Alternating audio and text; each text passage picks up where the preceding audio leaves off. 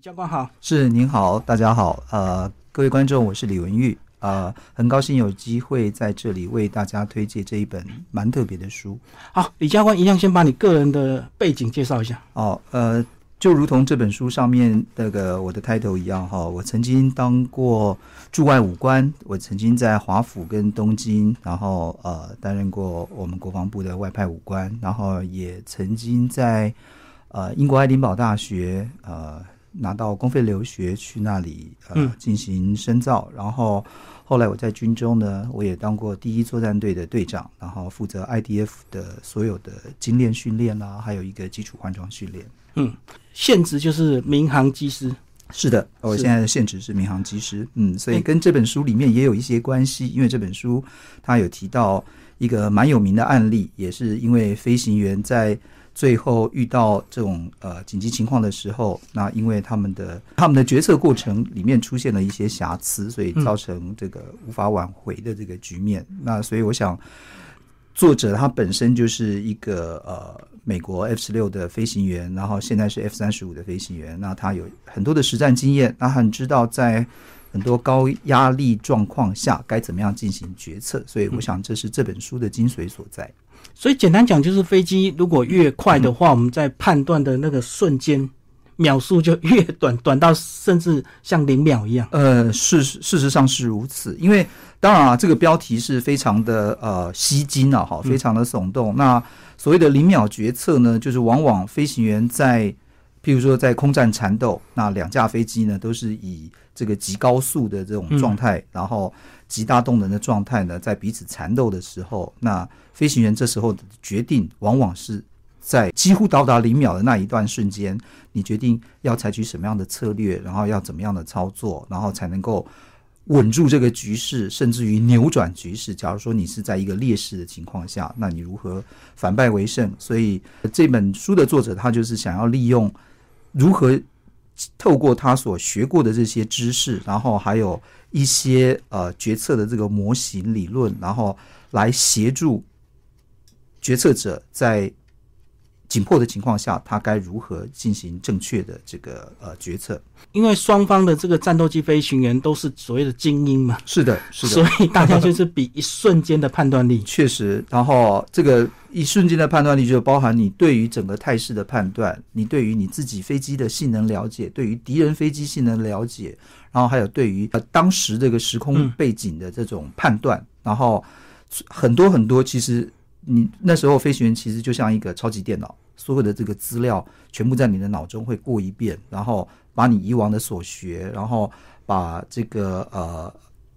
你预期这个敌人该怎么做，这就有点像像下棋一样。你做个什么样的 move，对方怎么样，然后对方怎么样的 move，然后你怎么样，只是这样子的这种互动状态的这个改变呢？嗯。比我们所知的所有的棋局要来的快很多。棋局你可能下一步你可能都必须要思考很久很久很久。但是战斗机飞行员跟别人不一样的地方，就是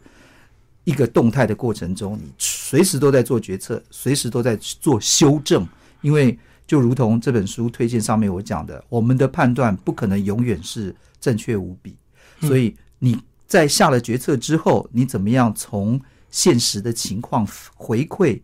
反馈过来，然后才发现你刚刚的决策是对的还是错的，是好的还是坏的，趋势这个方向呢是往对你有利的方向走，还是对你不利的方向走？所以我在想，这个最主要这个呃飞行员的零秒决策呢，在这本书上面，透过作者的很多的范例，你可以发现出，呃，确实要做一个正确的决策是不容易的。好，那我们是不是就把主角这个作者介绍一下？OK，呃，主角这个作者呢，他是一位台医的，呃，应该不能讲台医啊，就是说他的血缘里面啊是有台湾的这个血统在。那本身呢，他是在美国空军，那得过了这个 F 十六的优良教官，那也实际上以 F 十六呢，在伊拉克这些呃，就是战争里面呢，他有执实际是执行过。包含去呃呃所谓的出剿塔利班的这些任务，那后来呢，他现在是转成 F 三十五的那个 National Guard，好像是到了他们的这个国民卫队里面去。那因为他本身又有呃一定的这个企业管理的知识背景，所以他就是想说，哎，他在整个的飞行生涯里面曾经经历过这么多事情，然后也曾也有看到航空界有这么多的决策，不管是正确也好，失误也好，这些案例出来了以后，他用说故事的方式，然后把他所知道的这些决策过程或者是决策理论呢，透过说故事的方式，然后来分享给读者。等于说，市面上有这么多的这个决策理论的书，有很多商场上面该如何决策啊，怎么样决策啦。所以他在从如果我没有记错的话，是从战场回来的时候。呃，他曾经写过一本书，那那本书呢，就是《The Art of Clear Thinking》。在这本书前面呢，他刚好有两张照片，是他在 F 十六的座舱，然后拿着这一本他写的书，对，就是给大家看一下，就是这个，呃，刚好是这个《The Art of a Clear Thinking》书封，对，书封的这个部分呢，他就是在这个飞 F 十六的时候，然后他。把他曾经出版的这本书跟他做了一个合照。那他没有想到，他原来只是想说，clear of thinking，他认为是重要的。也就是说，你的教育，你的呃养成，就是你不管你到什么样的职位，你的之前的教育啦，你之前的成长背景啊，等等等等，都可能到造成你最后做这个决策的呃一个判断的依据。那他觉得 clear of thinking 就是你把他思想搞得更清楚，你把整个事件看得更全面，那这样子呢？对于你做决策呢的正确与否，会比你原生就哦，我是很聪明的人，我每次做的决策都定这个要来的更有效。所以他在出版这本书之后呢，意外的得到了呃商界对商界，然后很多这个不管是商界啦、气管呐，然后很多这个人的推崇，包含医生啊，因为他们在。下刀的时候，他们可能开了病灶之后，才发现哦，原来整个病灶长的是跟他们原来判断的是不一样，或者怎么样。那这个都是分秒必争的。那他们发现，诶，飞行员在，尤其是战斗机飞行员，在这个整个战场之中，他们要做的决策，在每一个阶段都有不同的这个部分。那透过这个飞行员，呃，他把这些做了很生动的描述之后，他觉得，诶，可能对我。在这个领域的决策过程判断会非常的有用，所以因此呢，他在出版这本书之后呢，其实就得到了一个很大的回响，然后所以才造成他想继续再跟进。原来那一本书，就是《The Art of Clear Thinking》，然后再把它用更多的案例，然后希望吸引更多人的这个关注，然后来对这个正确的决策理论呢做一个探讨。就进阶的这个修正版就对，是的，是的。不过我讲真的，这个大家真的要相信，这种这个瞬间的决策非常重要。即使我们熟悉，天天在开车，有时候一瞬间一晃神，你都可能会出错。是的，刹车会踩到油门。对对，没有错。所以说，那个肌肉记忆啊，很多的是在飞行员也不是每一次你都可以完完全全的判断正确。那很多呢，甚至于在你失去了所谓的那个感官的那种 input，譬如说我们在。带大机的时候，你会灰视，你会黑视，你已经看不到外面的敌机了。但是在最后一刹那，你最后看到它的情况啊，比如说是机头朝上，在一对一的情况下，机的机头朝上，那你表示哦，它的能量优势可能比你好。那这时候呢，你是不是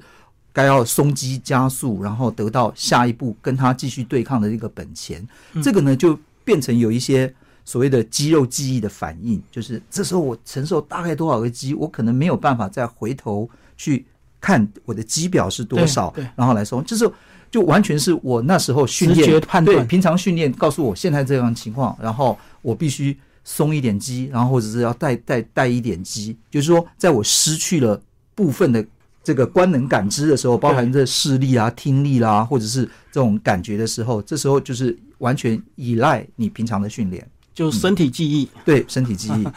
好，那我们这个书呢，主要是有提到说 F 三十五战机，那当时是在开发阶段，那目前是已经完全成熟了吗？呃，是的，F 三十五，哦，我刚好个人也有一个机会，那我在二零零六年的时候，就刚好有这个机会去参观他们的当时还在开发的这个嗯 F 三十五的这个座舱，然后我还写了一个报告。那时候我在日本，哦，所以呃，我在驻日的时候去做了那时候呃一个模拟的这个飞行，那给我的震撼很大，因为那跟我之前，因为我之前的背景，我曾经这个参与过 IDF 的那种开发哎，的这个作战测试评估的这个任务，所以在做这个测试的时候呢，我明我可以很清楚的知道，就是说带跟带之间的差别。嗯，我当初毕业的时候，我们飞的，我当初我在飞的是 T 三三，那已经是二代二战末期，啊也就是说这个呃，当初喷射机刚开始发展的时代。然后后来从 T 三三呢，那时候还是没有后燃器的飞机，飞到了 F 五，那又是另外一个世代的飞机，它有了雷达，它有了后燃器，它有了 RWR 所谓的那个雷达预警措施，然后再从 F 五试飞到 IDF 的时候，就发现 哇，那就是是整个的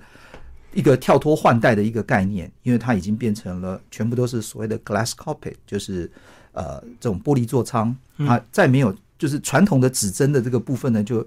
越来越少，然后它给你提供整个战场的这个感知，就是 situation awareness，我们叫做整个的战况感知呢，你会更清楚，你已经知道敌人在哪里，然后他对你进行什么样的干扰等等等等，然后到了 F 三十五，那又是完完全全不一样的境界。所以在我第一次进入到 F 三十五座舱的时候呢，那种感觉是非常震撼的，就是说，当你用这个比较上一代的是就是三代的战机来跟这种四代战机来进行对抗的话，四代战机呢，它可以完全不开雷达，不开自己的雷达，因为开了自己雷达，意思表示敌方就可以侦知道也看得到。你自己在发射发射，因为你就有点像在暗夜里面，你就是像一个会发光的这个光源体一直在那里跑来跑去，所以别人就可以侦知到你。但这种隐形战机呢，它的特别之之处就在于，你可以自己完全不需要发射任何的这个电波，嗯，然后呢，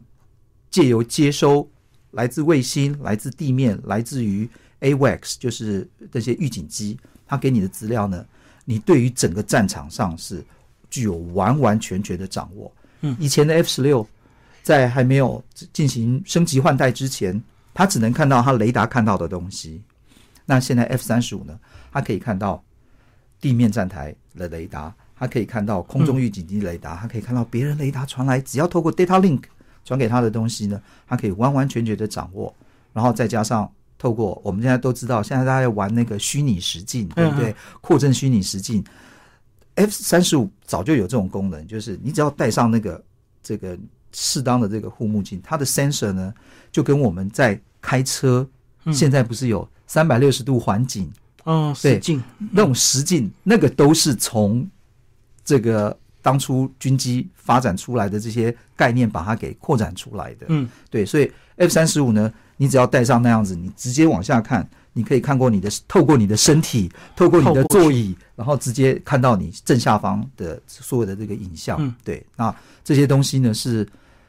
没有接触过这种科技的人无法想象。哎，可是看到的东西会越多，是不是对战斗员的这个负担越大？因为他注意的东西就更多。没有错，所以他的训练就要更严格，嗯因为当然他的造价就越高，是所以你只要犯错，你只要犯错的话，那它会造成的成本损失失，对，会更高。所以呃，这些随着你的这个技术科技越来越进步，那对于飞行员的要求训练，那当然会越来越严格。那以前的训练跟现在的训练，当然很多的方式会开始不一样，然后很多透过电脑训练的这个部分呢，也会增加。所以在这本书上面，他也有提到，这个美国的这个空军呢，因为 F 三十五的问世，F 二十二的问世，而改变了他们训练的这个过程，以及他们要求的重点。嗯，好，那第二章呢，他讲到这个 Google 打败对手的一个秘密。啊密次定律，它的就是所谓的呃呃的 power law，它基本上就是说，人原则上以前的思考都是线性的思考，那也就是说啊，我今天这个月赚十万块，那我一年呢就是赚一百二十万啊，我在十年呢就是一千两百万。大家会很可能会只是会这样子的一个思考，但实际上呢，你的你的如果说你了解密次定律的话，你就不会这么的局限在啊，这我就是薪水啊，我十年我就可以赚一千两百万，嗯，但事实上呢，你的可以赚的数量呢远不止于此。如果你了解密次定律的话，是因为密次它就是一个指数的发展，也就是说，好没有错，我这个月只有十万。那我我吃一个月，即使有我有十万块的收入，那我要买得起一千两百万的房子的话，是我是要等十年不吃不喝，我才能够买一千两百万的房子。但事实上，在现实作业呢，我们从商场里面知道，并不是如此。假如你会投资的话，那投资就开始会有复利的这个情况。你把这种复利的概念想起来，就是它一开始可能这个曲线是比较平缓缓慢的，对对。但是当它到达了，它这书上也有讲到所谓的转折点，到了转折点之后呢，你就会开始会急剧的呈指数的上升。也就是说，当你存到的第一桶金一百万之后，你用一百万去做复利的投资，或者是这个呃进行好的标的物的投资的话，那你很可能不需要到十年，对你这个数字你可能在五年之内，甚至于更短的。如果说你的这个投资标的表现是好的话，那你可能在五年，甚至于在更短的时间之内，你就可以达达到这样的一个目标。所以密次定律它讲的就是说，你在做决策的时候，你必须要知道密次定律，因为它刚好这个英文也讲得很好，它叫做 power。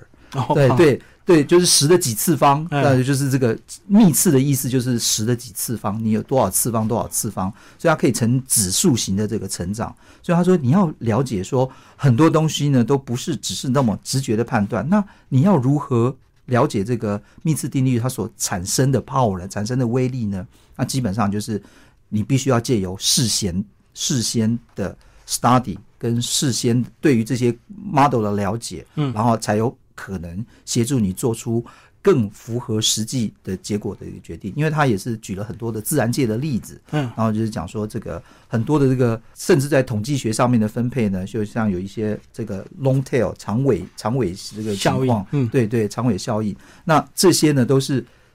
跟我们原来人很直接的单纯线性思考是有点违背的。那你如果不了解，没有办法运用这个密次定理的话呢，那你可能就会错失了，因为这个是比较用在商界的这个部分，你可能错失了投资的情况，或者是商场决策的情况，你可能会错失了机会。对啊，就好像现在这个高房价，如果几年前你不知道你其实是可以贷款买房子的话，你要等到完全的现金买，你根本呃，确实确实，你你你我你永远追不上这个房价涨的速度跟整个通货膨胀的速度。对，如果说你真的是用要存每一次钱 用存钱来买的话，那确实是会跟实际的结果会有一个很大段的一个差距。嗯对，好，那里面还有提到一个章节是，到底是如果飞机真的遇到状况要弹射，还是要那个迫降？只有十五秒。是这样子的哦、那个大家都知道，弹射是属于战斗机飞行员才有的特权。哎，民航机没有弹射，运输机没有弹射，是轰炸机除了最早的这个呃幺幺幺111，那它也没有这个，因为幺幺幺还有这个 B one，它是整个这个弹射的这个座舱啊。那战斗机为什么需要弹射？就是因为战斗机在极度运动的情况下，你这时候可能在紧急逃逸或者在追敌的情况下，这时候你忽然被炮火击中，嗯嗯那被炮火击中之后呢，你呈现一个滚转，那你这时候的激励呢，会把你压在座位上面，你起不来，对你连起都起不来。嗯那比如说我们讲这个 T 三四这种教练机，如果你真的要弹射跳伞的话，那你的嗯你的这个动作是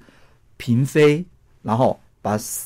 座舱打开来，自己再爬出来，然后这个再跳下去度相对。没那么快。当然，速度相对没有那么快，对因为它速度顶多才一百多海里。那嗯这种都是就是一般汽车可以到达的速度，所以你可以想，就你开了一个汽车，你把窗户高速公路的时候伸进去，那是不是你可以感受到一百公里的风压？对一百一十公里的风压。那在一百多海里的情况下，大概也就是两百公里的时速。那这时候你可以感觉到的那个风压呢，就大概是那样子的感觉。嗯可是，在战斗机是不一样的。战斗机的情况，你可能是在一个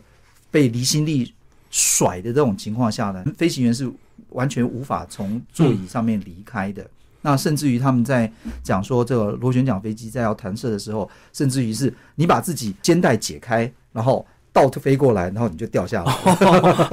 半自动。对对对，那战斗机完全不可能。嗯第一个战斗机的飞行的速度，然后再来它的高度。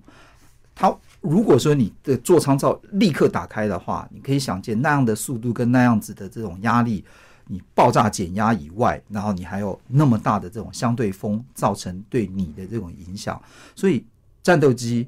的弹射座椅是战斗机才有的这种装备。那它目的无外乎就是保护，让飞行员还有最后一丝逃生的机会。因为飞行员其实对于整个空军的作战体系里面来讲，战斗机飞行员是最昂贵的资产。这本书他们上面有讲，对对，他这个培养一个战斗机飞行员成熟的，他可能要五亿美金呢。嗯，大概一百五十亿台币耶，所以说这个它的这个成本呢，会可能会比任何一架飞机都要来得高。那所以飞行员在真的遭遇问题，你要弹射跟不弹射，除了道德上面的，嗯嗯，那我们知道这个道德上面的，之前这个王同义在法国。我们接受幻象训练的时候，他因为飞机这个失效，但是因为他单发动机没办法，如果双发动机的话，像 IDF 双发动机坏掉一颗引擎，我还可以用一颗引擎撑回来，想办法对，想办法撑回来。嗯，但是 F 十六啊，幻象这种单发动机的这种机种呢，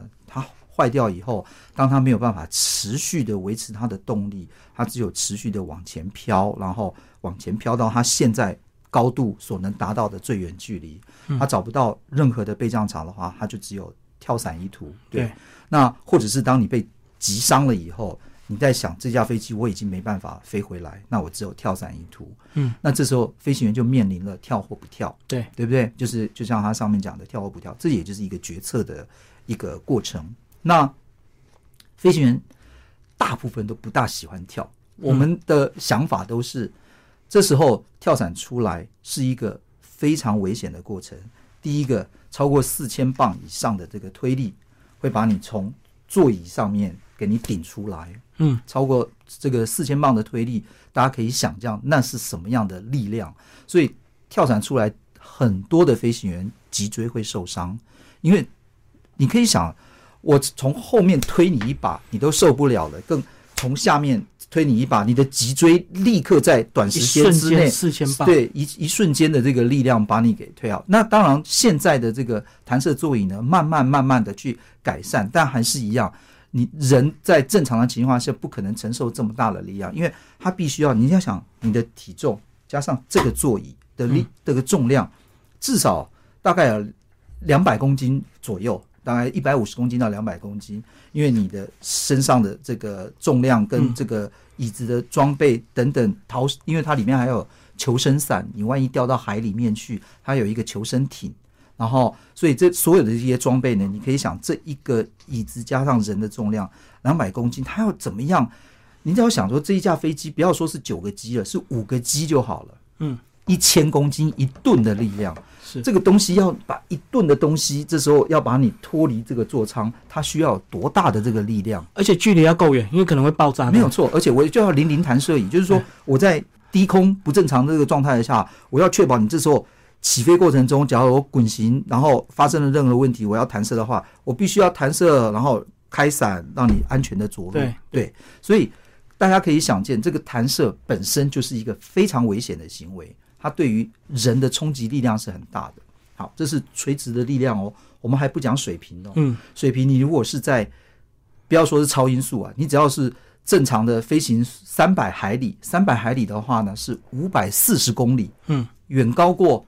高铁的速度。大大家有没有在高铁站看过高铁晃过去的那种感觉？那个都还不是用全速行驶，那还不是三百公里，稍微对减速那大。概对，你可以想用那个乘以二对，的速度弹射出来，你一出来立刻就会被相对风给这个冲击，所以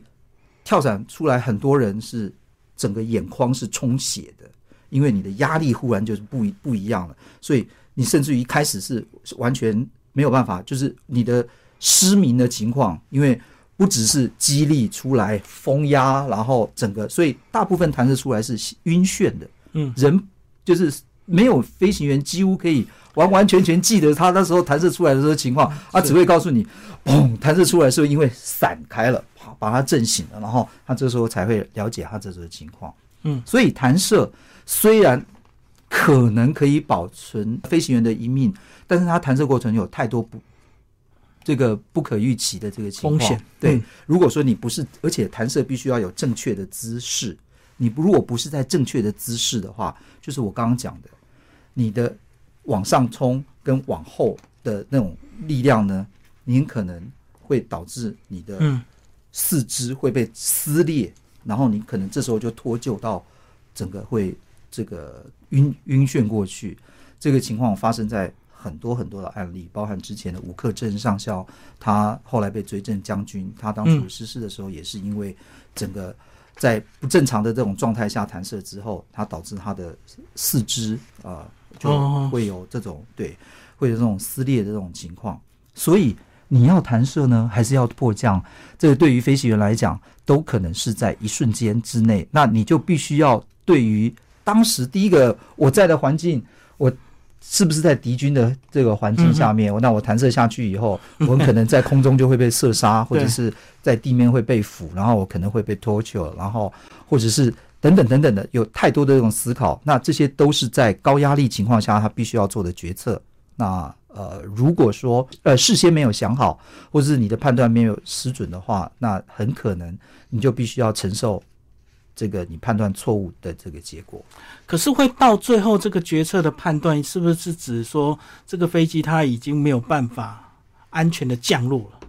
那弹射只是这个一瞬间秒差的一个决定，没有错差一秒差两秒而已。对，所以呃，其实最怕的哦，就是说你是用直觉而你不判断，这上面就是讲的，他就是说人在直觉的时候是很容易犯错误的。嗯他提到的这个案子哈、他有讲到这个发行发行的一个事件，A 三三零，刚好之前我也飞过这个机机型，我现在是啊民航的 A 三三零民民航的 A 三三零。那当初 A 三三零造出来之后呢，他们的工程师认为这架飞机不可能失速，因为它有最先进，以当时啊哈当时的科技，就是以当时的科技的水准呢，他们造出来的这个结果，他认为这架飞机不可能失失速。为什么？因为这是 fly by wire 的飞机，我有三套电脑，嗯然后我有这个三个不同的这个感知 input，就是包含了 AOA 啊，然后包含了这些这个 probe 啦、它都会告诉我现在飞机的状态。是然后它三套电脑呢，相互的 vote，也就是来相互投票。我这时候我看到这是哦，譬如说我现在看到这个这个灯是在我的右手边，然后这个一个手背的这个距离，然后另外呢，另外一个电脑说，对我也看到这是在我一手掌的距离，然后呢光源大概是多少，光度大概多少，然后三套电脑说哦，另外一套电脑说不对哦，我我发觉是一点五手背的距离，是。三套电脑彼此相互 talk，然后两套电脑说是一手背，第三套说一点五啊，不对，那我就把你第三套的电脑它的判断呢，我就先排除，对。对我先把你排除，然后我就相信这是一个手背的距离，嗯。所以这就是最早的这个人工 AI，如果说 artificial intelligence，因为所谓的 intelligence 就是你除了要感知之外，你还要判断，嗯。判断之后你再做决策，所以 Airbus 当初在三三零做出来的时候，他说这架飞机不可能失速，因为我有这么多的感测器，三个同时坏的几率是几乎等于零、嗯。啊。比如说这个是一万分之一好了，那一万分之一要乘以一万分之一，再乘以一万分之一，对这就是所谓的幂次定理的嗯这个 power，、对，就是要三次方才有的，不是不是另外一位将军讲的。一万分之一加一万分之一加一万分之一的的这个几率这样子哈，乘法。对对，是是乘法，而且是指数的这种这种这种程度，所以他们就认为不可能再发生这种情况，就没想到他们在这个发行这件事情上面呢，确实是经历了这个，因为他们经历了很不友善的环境，因为他那时候整个雾这个大气的这种在在多水汽的情况下呢，造成他们的三个这个仰角的都结冻到一定的角度，刚好在同一个角度结冻，这个几率其其实是非常的低。所以三个角度都结冻起来了以后呢，那他们告诉你判断，我现在飞机就是这个仰角啊，就是这个弓角啊，那所以你这时候就应该要怎么样做啊？然后再加上飞行员的判断失误，所以而且尤其是其中一个飞行员他判断错误，他持续的一直带感，就造成这架飞机在失速的情况下，即使那个电脑告诉你不要了，store store，他已经给你这样的一个讯息，让你赶快改正了。但是因为飞行员那时候的资讯已经混乱了，然后他的误判，对他的误判造成他的这个结果是，呃，就是对于整个情况的改出是非常不利的。那就是后来这架飞机就失事了，所以他们花了很多的精神，花了很多的精神去把它打捞回后，就来发现第一个。电脑的这个判断呢，就是发生在刚刚好在那个时间，因为三个 sensor 都是动在同一个角度，然后给了他第一个错误的判断。但是这时候飞行员呢，他应该会有第二个保障。对，譬如说他的训练告诉他 unreliable speed，那 unreliable speed 呢，我就基本上必须要先把飞行电脑先关掉。嗯，因为。没有电脑的飞机可不可以飞？也可以飞啊！你自己本身从一开始学飞就是都是没有电脑的飞机嘛。这时候你只是回到最原始的状态，对对对，你这就是飞状态，飞我们叫飞 pitch 跟 thrust，你就是飞你的这个姿态跟飞你的油门，因为这个是以前它就有一个表告诉你，我把什么油门什么姿态就是平飞，嗯，什么油门什么姿态在什么高度大概就是平飞。你先把飞机改平再说嘛，你至少不会不会摔掉，不会歪掉，所以你先把它改平再说。你的无线电是好的，你可以通过无线电求救，对，你可以通过怎么样的方式，请求地面的引导协助等等等等，那就不会一直恶化。那这个当初这个三三零发生发航这件事情呢，就其实就是很多的这些偶然因素加总在一起，聚集在一起。对，所以人家讲说飞机失事呢，所谓的气死理论。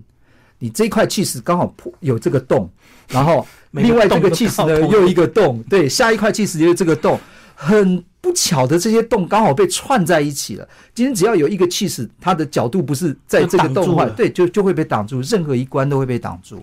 那这跟当初那个铁达尼刚盖好，我们号称永远不会沉啊。对对对 对，这么多刚好一个大就是这么多，对对对。嗯，好，那有一个章节提到所谓的沙漠风暴，那它总结是所谓的效能作战，是。那是不是也讲一下我们最近这个新的现在战争状态，是不是也是效能至上，还是什么不对称的？呃，其实哦，最后当然都是在讲效能哦。你投入了多少的成本，然后你可以得到多少的结果，利益，这就是所谓的 effectiveness 嘛，哈，就是多多多少的效益。那当然，现在这个我们国防资源不断的投入，那再怎么样投入，你还是有限的。对，那你怎么样？利用这些有限的资源，把它总合在一起，然后透过刚刚讲的密次法则，嗯，啊，这个东西让你的战力呢可以成为加成。所以我们常常在作战里面可以听到所谓的战力倍增器，对，force multiplier，对，它变成了一个乘号，就是这家这个东西加这个东西，它不只是相加而已，它是 force multiplier。那如何利用这些 force multiplier 放在对的节点上面，让它发挥最大的效果，这也就是在最后的战争可以得到最大的效果。你不，你不见得是一定可以赢，但是借由很多场面的小赢，你至少可以稳住这个情情况，然后不会让它走向更恶化的这个部分。对，所以在这个效能作战里面呢，我觉得美军是运用的最好的，因为它当然它有足够的财力，嗯，那它有足够的科技力。以前呢？我们国军大部分都受限到我们现有的武器是什么，所以我们是有什么打什么，对不对？嗯，我们啊有这种飞机，然后我们就只只知道打这种仗，然后这些东西凑起来三个臭皮匠，然后看能不能赢过一个诸葛亮。嗯，但是美军他是完全不一样的，他是想说我要打什么样的战争，我需要什么东西，所以他们一直都是 think ahead。那这在这本书上面，他有讲到很多商场上面，你也必须要 think ahead，就是我这个美军呢，一直要在想，我十年之后遇到的威胁会是怎么样？我十五年后遇到的威胁是怎么样？那那个威胁呢？按照现代科技的方式，这个不断的成长，那我可能预计到敌方可能会有怎么样的东西。嗯，所以不管是 F 二十二、F 三十五，都是基于这样子的这个假想未来的作战环境状况而产生出来的一个产物。所以他就想说，哦，未来一定是网络，一定是科技的这种 artificial intelligence AI 的东西来取代。所以我们可以看到，美军现在已经在演你所谓的 AI 无人僚机了，对不对？这一架一架飞机 F 三十五出去，F 二十二出去，它就可以透过网络的系统指挥你这架飞机是没有人在上面的，它就当我的僚机。那他去做什么？他去做以前战损比较高的工作，比如说，你就先给我冲进去，然后去吸引敌方的雷雷达开机。人家只要雷达开机，那你进去的话，你其实你的风险是很大的。对不对？因为你可能会被击落啊，被干什么？那他就适合去执行这种工作。那但是呢，他又不是那么笨，他又不是像一个靶机这样进去就是让你打，他也知道该怎么样闪躲，该怎么样拖延就对。对，然后他甚至可以帮我协助执行战术的任务。对，所以这个都是把你的有限的资源做成效能最高的这个部分，然后这样子，当我把这些效能提高到最大化的时候，我也可以预期。我想要完成的结果可以到达最符合我的这个最佳化的这个结果，所以这样讲，人都是最宝贵的，就想尽办法减少人的损失，就没有错。对这个 AI，它目前为止我们知道这些 Chat GPT，嗯，它能够提供的呢，都是可能是反复性的，或者是你要给它正确的指令，它才能够做正确的。但是指令要怎么下，要怎么样这个构成你想要的这个结果，基本上人是需要训练的。就是你要训练怎么样去跟 AI 对话，然后怎么样叫 AI 协助你做一些比较 routine 的这些呃工作的这个决定，那这样子你才能够把你的思维放在最重要的这个部分，然后看出最这个广泛的整个整体的局面。就是资源有限，要用对地方。是是是是是。好，谢谢李文英教官，谢谢谢谢新书，谢谢。